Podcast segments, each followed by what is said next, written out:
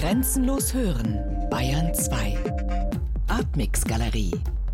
Immer freitags ab 21 Uhr im Hörspiel Artmix. Burgmeier, ich würde unser Gespräch gerne mit einer Frage zum Anfang Ihres Hörspiels beginnen. Tristram Shandy ist ja ein Erzähler, der sehr viel Wert darauf legt, sein Leben vom Beginn an zu erzählen, der seine Erzählung also nicht an einem dramaturgisch vielleicht spannenderen Punkt einsetzen lassen will.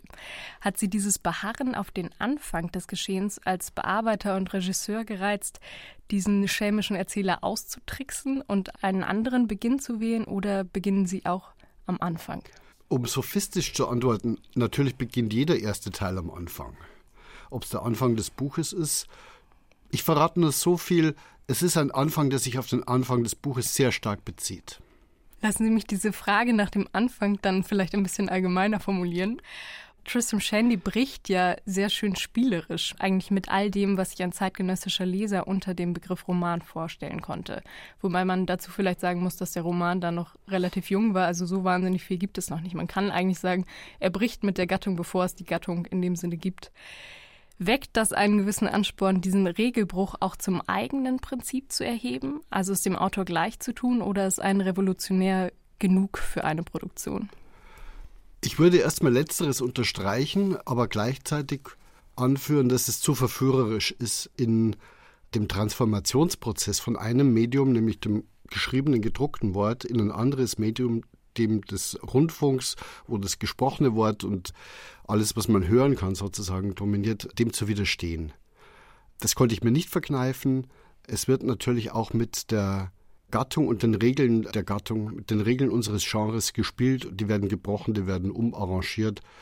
Wobei ich jetzt einfach mal behaupten möchte, dass das auch schon ein Teil meiner Berufswirklichkeit seit langer, langer Zeit ist, der da vielleicht noch etwas mehr Anwendung finden kann in diesem Stück als in anderen.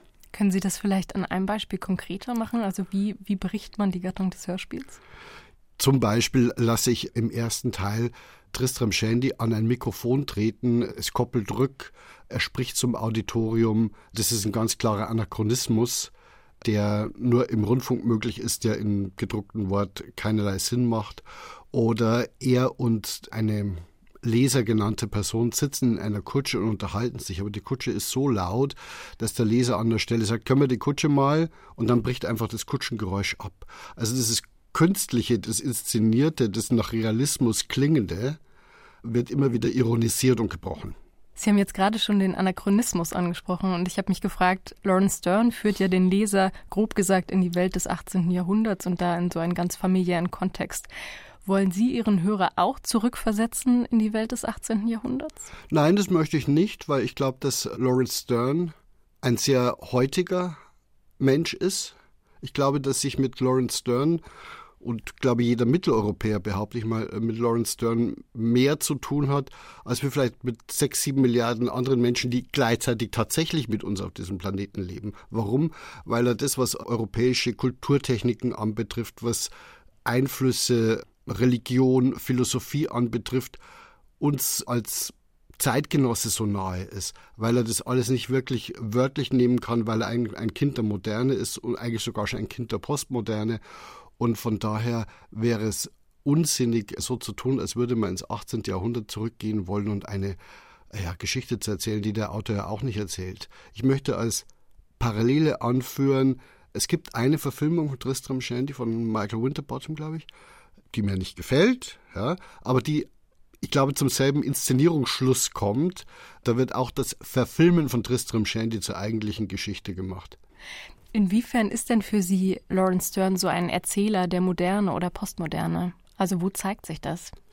Nun, das zeigt sich erstmal, Sie haben es ja vorher in Ihrer Frage schon anklingen lassen, dass er eigentlich alle Gesetze des zeitgenössischen Romans oder des modernen Romans, die sich ja eigentlich erst im ausgehenden 18. und im 19. Jahrhundert ausbilden, die dann zu Beginn des 20. Jahrhunderts überwunden werden durch einfach nur als Hausnummer durch, durch Joyce, ja, durch all die großen Romanciers bis hin zu Peter Weiß, sage ich mal. Und er verletzt die ganzen Regeln und Kompetenzen und Feinheiten und alles, was den großen Roman, diese große bürgerliche Erzählung ausmacht, von Anfang an. Dieser Regelbruch kündigt sich ja vielleicht schon an in dem Titel des Romans, wo es heißt, er berichtet von Leben und Ansichten von Tristram Shandy. Und ich glaube, dass durch ihre Umsetzung des Beginns ein Merkmal von diesem Roman sofort deutlich wird, der sich in diesem Titel schon ankündigt oder in der Art, wie Stern mit diesem Titel spielt. Was der Hörer bei Ihnen ja zuallererst hört, ist nicht Tristram, der Erzähler, sondern es sind Mitglieder dieser kauzigen Familie, also es sind die beiden Eltern. Wer erleben Sie in Ihrem intimsten Moment? Mir sei nicht verraten. Was ich mich da gefragt habe, also das entspricht ja ein bisschen der Parallele im Buch, dass man eigentlich von diesem vermeintlichen Helden oder Protagonisten nicht mehr erfährt als von den anderen Familienmitgliedern. Deutlich weniger, würde ich behaupten. Zieht sich das denn durch dieses Hörspiel auch durch? Also wird Tristan hier eher erzählt oder hörbar gemacht, auch durch die anderen Familienmitglieder, als dass er selbst zu Wort kommt? Nun, er ist der Erzählende, vielleicht nicht der Erzähler im konventionellen Sinne, aber auf jeden Fall der Erzählende. Also das, was er uns über sich verrät, ist das, was wir zu hören bekommen. Die anderen reden ja nur sehr mittelbar über ihn, die reden über sich selber, die werden eigentlich als vielleicht als abgespaltene Persönlichkeiten von bestimmten gesellschaftlichen Positionen oder von einem bestimmten bürgerlichen Typus dargestellt. Ja, der pedantische Vater, der großherzige fast bis zur Dummheit menschenfreundliche Onkel, die kalte und gleichgültige Mutter, das etwas tumbe Dienstpersonal, der bissig schlaukühle Dorfpfarrer, den ich leider als Bearbeiter gezwungen war, ziemlich weit zu eliminieren aus diesem Buch. Und es ließe sich fortführen bis zu Dr. Slob, der ein Papist ist, also das Schlimmste, was einem Lawrence Stern an den Kopf schmeißen kann. Er ist also Katholik und wird als solcher andauernd vorgeführt oder an den Pranger gestellt. Er ist also der, der Trottel äh, bis zu einem gewissen Grad in, äh, in dem Buch. Und so haben wir ganz unterschiedliche Charaktere und Protagonisten, die jeder für sich zur, zur Fülle des Romans beitragen. Und dann haben wir eben noch diesen Erzählenden, der oft schon auch seine Weltsicht ausbreitet, aber eben auch sagt, ich bin kein kluger Mensch. Also er stellt sein Lichtlein ein wenig unter den Scheffel und er lässt lieber seinen gelahrten Vater all die klugen Dinge sagen, die er sich selber bei seinen literarischen Vorbildern und bei seinen philosophischen Vorbildern, wie John Locke zum Beispiel oder Hobbes und so weiter, ausgeliehen hat. Bleiben wir vielleicht noch kurz bei dieser Familie Shandy. Also Sie haben ja gerade schon beschrieben, dass das ganz schrullige zum Teil Charaktere sind und jeder kommt mit so seiner eigenen speziellen Macke daher. Man kann die so lesen, würde ich sagen, dass sie eben sehr betont schrullig und irgendwie, ja, sehr befremdlich manchmal daherkommen. Man kann sie aber vielleicht auch, ich glaube, das würde Stern auch vorschlagen, auch noch liebenswert finden auf eine gewisse Weise. Man, man kann sie unbedingt liebenswert finden. Also ich glaube, dass keine der Personen, selbst Dr. Slop nicht, denunziert wird vom Autor, was eine große Leistung ist. Zum anderen müssen wir sehr, sehr vorsichtig sein, die Personen aus unserer historischen Perspektive lustig, schrullig oder was auch immer zu finden. Denn wenn man sich ein bisschen mit England beschäftigt, mit real lebenden Menschen Großbritanniens der letzten 200, 300 Jahre, wird man feststellen, dass diese Exzentrik, die ja bis zu einem gewissen Grad ja auch sprichwörtlich ist, auch etwas sehr real Existierendes ist. Und dass in diesen ländlichen Herrenhäusern sich die allerseltsamsten Lebenswelten abgespielt haben und aufgetürmt haben, in denen es, glaube ich, manchmal auch sehr, sehr problematisch war, hineingeboren zu werden und aufzuwachsen.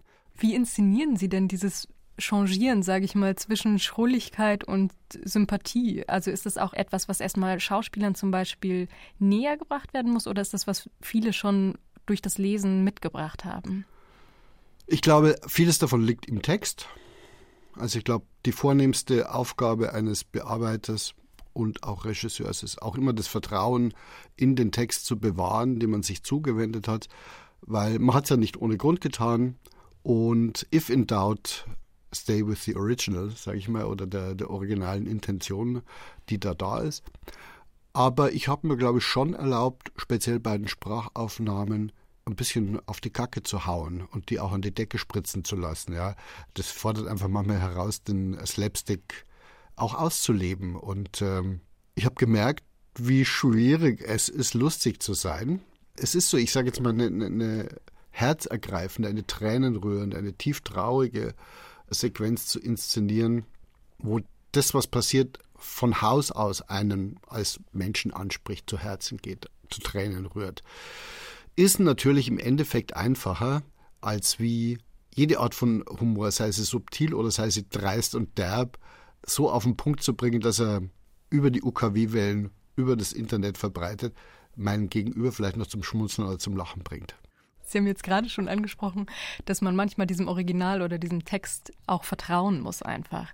Sie haben sich mit Tristram Shandy ja einen Roman vorgenommen, der als ein klassischer Roman eigentlich für das stille Lesen gilt. Wer sagt denn sowas? Ja, im Sinne von, ich würde das sagen. Also es sagen ganz viele Literaturwissenschaftler, dass das so ein Roman ist, der nur über den Druck funktioniert. Einfach weil er mit der Form spielt, mit dem Schriftzeichen und Ach. mit dem Druck. Wie sind Sie damit umgegangen? Wie haben Sie sich dem zuerst genähert und damit auch erste Ideen entwickelt, den hörbar zu machen? Ich muss gestehen, das ist das Erste, was ich höre in, in der Richtung. Also mir ist bewusst, dass die Satzzeichen im englischen Original speziell, aber auch im Deutschen in der Übertragung von Michael Walter eine gewisse strukturierende Rolle spielen. Und natürlich sind da diese geschwärzten oder marmorierten Seiten, sind die Striche, Kurven, Linien, die Auslassungen und so weiter. Aber ich bin nur von meiner Leseerfahrung ausgegangen und die hat mit Michael Walters Übersetzung im Deutschen begonnen. Ich hatte ihn auch schon Englisch in der Hand, aber hatte da große Wortschatzschwierigkeiten, weil was genau heißt Kirchsprengel auf Englisch und so weiter. Also das, das ich glaube, das macht auch dem erfahrenen englischen Leser ein bisschen Schwierigkeiten. Also ich habe die deutsche Übersetzung von Michael Walter in die Hand genommen und habe sofort angefangen, das laut zu lesen. Und ich habe dieses Buch fast immer laut gelesen. Ich habe das immer vorgelesen, meiner Frau oder wer sonst gerade da war oder mir selbst. Erst im laut Vorlesen finde ich, dass das Buch zu sich selber findet. Also der, er spricht uns ja an über die, über die Zeit hinweg. Und für mich ist es ein großes Vorlesebuch. Soll still lesen, wer will. Ich lese es laut. Wie lesen Sie denn dann so Seiten laut, die Sie jetzt gerade schon angesprochen haben? Also eine Seite, die schwarz bleibt als Zeichen der Trauer oder eine, die weiß bleibt, damit Sie da etwas drauf malen? Da starre ich drauf und verdrück ein Trän. Oder ich lache laut und verdrück kein Trän und blättere weiter und lese weiter. Und wie machen Sie das als Hörspielregisseur? Nun, die schwarze also Seite ist äh, ganz einfach gewesen. Da habe ich Robert Forster gebeten, einen Song für den armen Yorick zu schreiben. Der heißt Goodbye Yorick und ist sehr schön geworden und gleich im ersten Teil des Hörspiels zu hören. Über die marmorierte Seite werde ich kurz mit dem Übersetzer reden. Also es fließen ja auch so, sage jetzt mal, postmodern gemeinte Elemente wie Erklärbeiträge, Fachinterviews und eben auch erzählerische Anachronismen in die Bearbeitung des Hörspiels mit ein und brechen das immer wieder auf. Sie haben jetzt gerade schon die Übersetzung von Michael Walter angesprochen und er hat mir erzählt, dass für ihn es zum Teil sehr schwer war, am Anfang mit dieser Satzstruktur von Stern umzugehen. War dieser trickreiche Satzbau für Sie und vielleicht auch für die Schauspieler auch etwas, was zuerst schwierig war? Ich bin an trickreiche Satzbauten insofern gewöhnt, weil ich ja schon einige als unmöglich zu vertonende Stoffe, wie zum Beispiel die Ästhetik des Widerstands, in etwas zu Hörendes übersetzen konnte. Und da hilft, glaube ich, das Medium Rundfunk ganz gut, weil ich erstens in der Bearbeitung äh, bestimmte schwer zu lesende oder zu verstehende Satzkonstrukte so aufbrechen kann, dass sie vielleicht an verschiedene Rollen gehen, die ja in dieser Art und Weise im Buch so nicht existieren. Das ist eine Möglichkeit, um das aufzubrechen. Und das andere ist natürlich die intensive Arbeit mit großartigen Schauspielern wie einem Stefan Merki, die können das schon. Auch da muss man gewisses Vertrauen mitbringen. Dieses Abbrechen und Springen ist ja nicht nur eine Eigenart im Satzbau, sondern eigentlich auch das prägende Merkmal dieser Erzählung schlechthin. Also Tristram hat die eigene Erzählweise ja mit diesen zwei Worten Digression und Progression erklärt.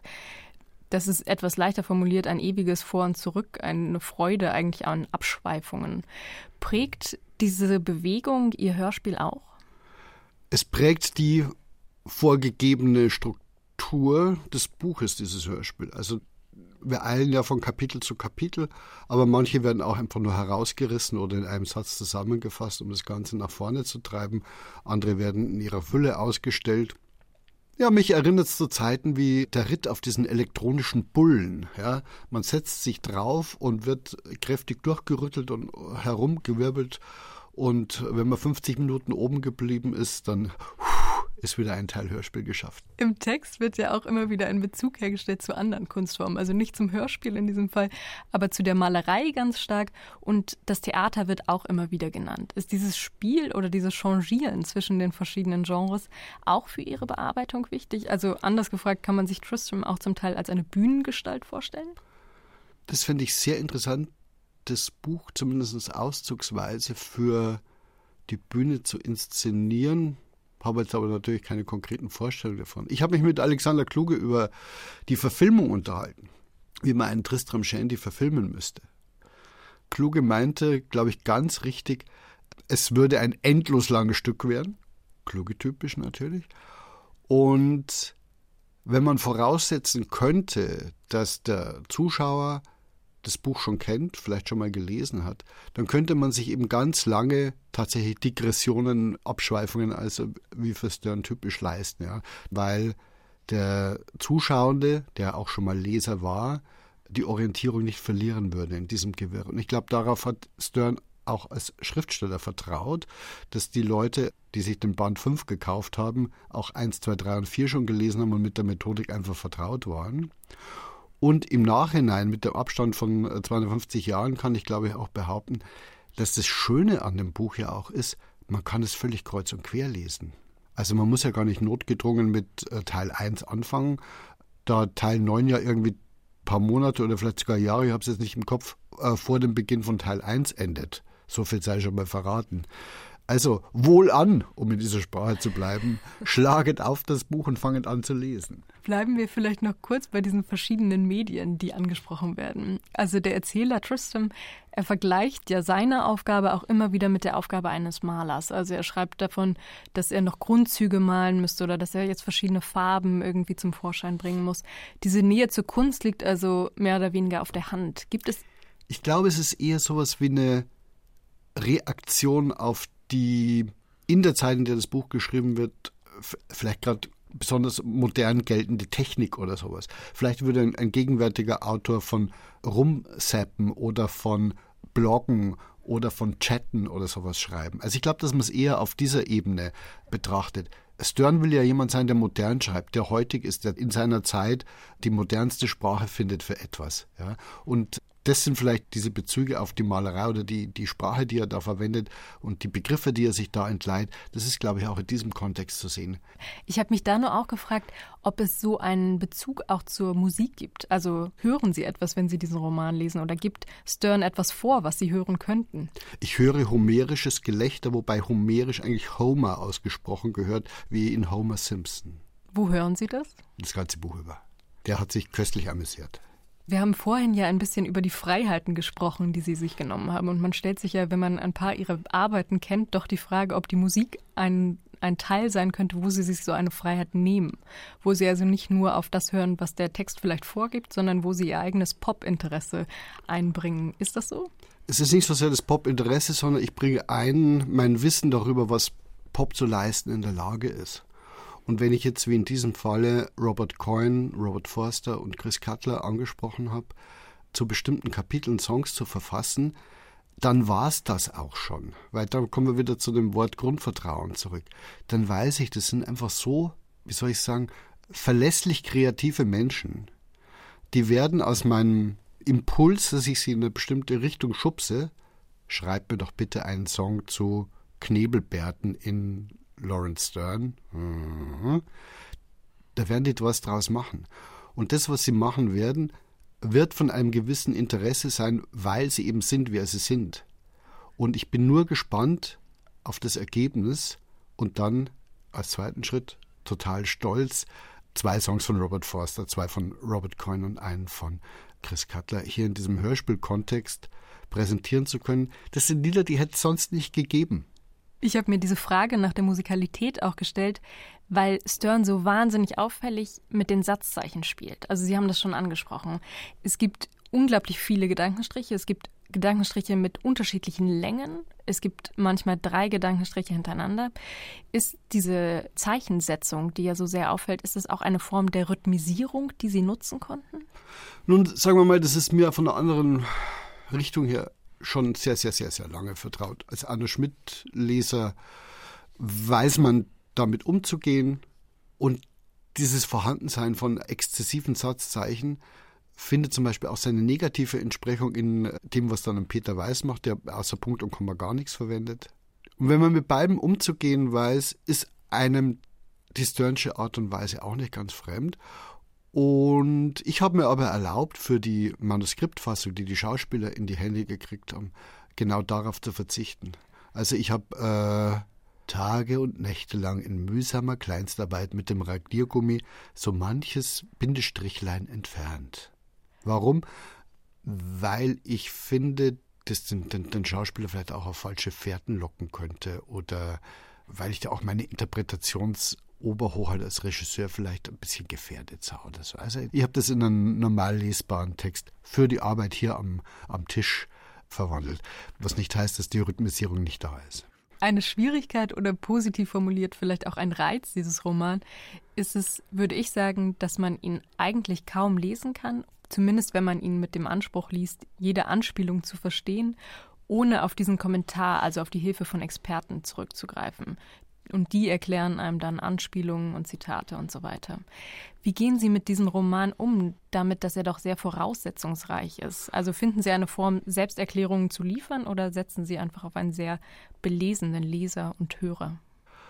Es ist sicherlich eine Grundvoraussetzung, um das Hörspiel zu hören, dass man neugierig ist. Es ist keine Grundvoraussetzung, dass man alles von Rabelais kennt und dass man die Originalausgabe von Cervantes zu Hause stehen hat. Es reicht, wenn man Cervantes nur als Trickfilm-Adaption von Bugs Bunny kennt, würde ich mal behaupten. Aber kennen müsste man ihn, oder? Man zieht mehr Vergnügen draus, wenn das da ist. Aber dieses Buch, wie jedes großartige Stück Kunst funktioniert ja auf verschiedenen Ebenen.